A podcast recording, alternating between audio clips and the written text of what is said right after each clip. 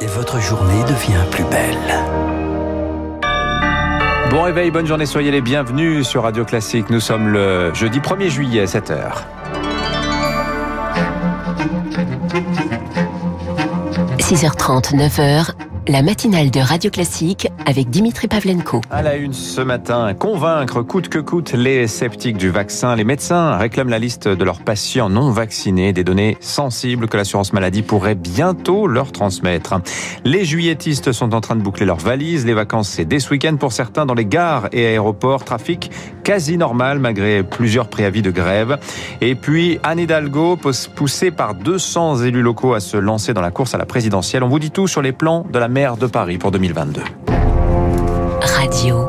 Classique. À la une ce matin, Lucille Bréau, les médecins veulent la liste de leurs patients non vaccinés. Pour les convaincre de se faire inoculer, cela fait des mois que les généralistes le réclament. La Commission nationale informatique et liberté, la CNIL, pourrait autoriser aujourd'hui l'assurance maladie à leur transmettre ces données sensibles, Rémi Pister.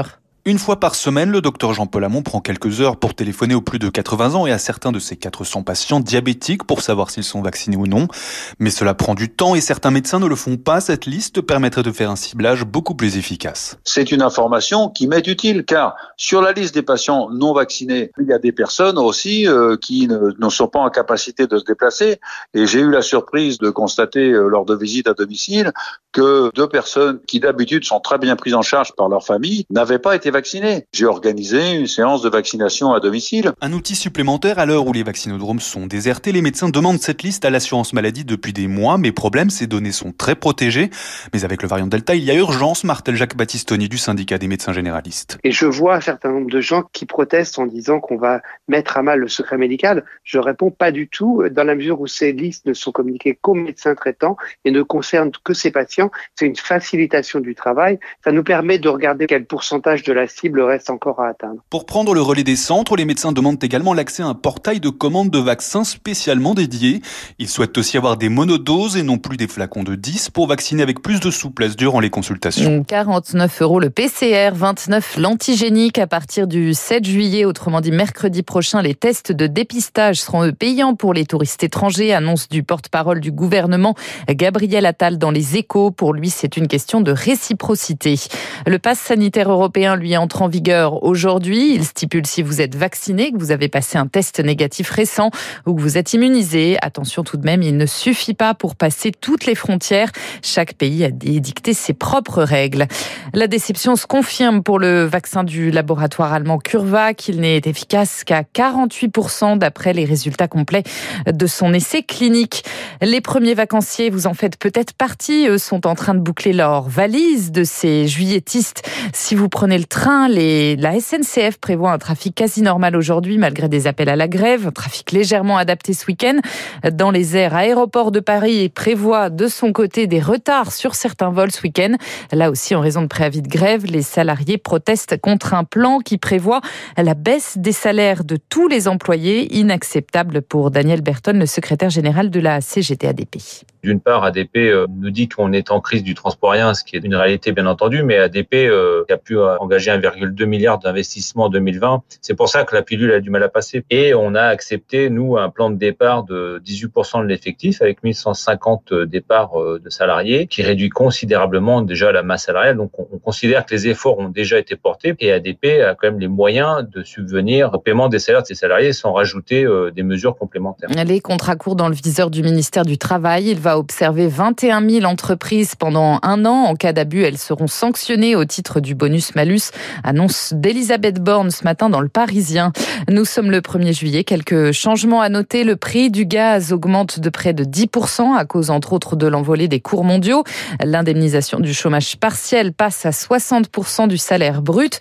Le congé paternité lui s'allonge de 14 à 28 jours. Anne Hidalgo fait un pas de plus vers la présidentielle. 200 élus locaux publient ce matin une tribune dans la presse quotidienne régionale pour encourager la maire de Paris à se lancer pour 2022, dont la maire de Lille, Martine Aubry, ou ceux de Nantes, Rennes ou encore Quimper, Victoire Fort. Il fallait faire vite car à droite et chez les Verts, les candidatures fleurissent. Quand le train commence à démarrer, il faut y aller, décrypte un signataire. Revigorés par le dernier scrutin qu'ils estiment favorable aux socialistes, les élus se rassemblent pour que petit à petit, une toile se tisse et qu'Anne Hidalgo s'impose comme une évidence. Un coup de force Absolument pas, répondent ses proches qui insistent sur le fait que la maire de Paris se déplace dans toute la France depuis des mois. Elle connaît les territoires, elle a une capacité de contact avec les gens et cela se verra très vite. La gauche nourrit l'espoir d'une qualification au second tour grâce à un projet social écologique, disent les signataires, comme une invitation à peine cachée à faire front commun avec les écolos en 2022. Le calendrier s'accélère, mais Anne Hidalgo ne devrait pas officialiser tout de suite sa candidature. L'objectif de ce tour de chauffe, c'est aussi de voir ce que cela donne dans les sondages. Yannick Jadot lui se lance sur TF1 hier soir. Le député européen a officialisé sa candidature à la primaire d'Europe Écologie. Les Verts aux États-Unis, la mort de Donald Rumsfeld, l'ancien chef du Pentagone sous George W. Bush, est décédé à l'âge de 88 ans.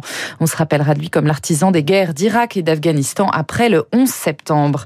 Il avait été la première personnalité jugée de l'ère MeToo. L'acteur Bill Cosby vient de sortir de prison. Sa condamnation pour agression sexuelle a été annulée pour des raisons de procédure. Il avait été accusé par plus de 60 femmes. Et puis le salon du dessin fête ses 30 ans. Il se tient au Palais Brongniart à Paris jusqu'à dimanche. Radio Classique est partenaire. L'occasion de découvrir des créations exceptionnelles de Géricault ou Picasso, entre autres. Louis de Besser, son président. Tous des originaux. Par exemple, euh, un dessin très étonnant d'un artiste danois s'appelle euh, Hammershoy, qui est connu pour ses scènes euh, intimes, où là c'est un dessin cubiste. On a presque l'impression d'un dessin des années 1950-1960, alors que c'est un dessin qui a été fait une centaine d'années auparavant. Donc ce qui est intéressant, c'est parfois d'être confronté à des œuvres dont on n'imagine pas l'époque à laquelle elles ont pu être euh, dessinées. Ça peut valoir plusieurs centaines de milliers d'euros, comme plusieurs milliers d'euros. Enfin, le Tour de France, la spectatrice soupçonnée d'avoir provoqué la chute de nombreux coureurs à cause d'une pancarte entre Brest et Landerneau a été placée en garde à vue. Elle s'est rendue d'elle-même, à noter la sixième étape aujourd'hui, 160 km entre Tours et Châteauroux. Mathieu Van Der est toujours en jaune, 8 petites secondes devant le Slovène Tadej Pogacar. Et puis le village de Sancerre, Dimitri dans le Cher, village préféré des Français. Il succède à Umpatch, une patch. Là, je me suis plantée dans l'écriture, je crois, dans le Barin. Umpatch. Umpatch, voilà. Bon, très bien, on vérifiera quand même.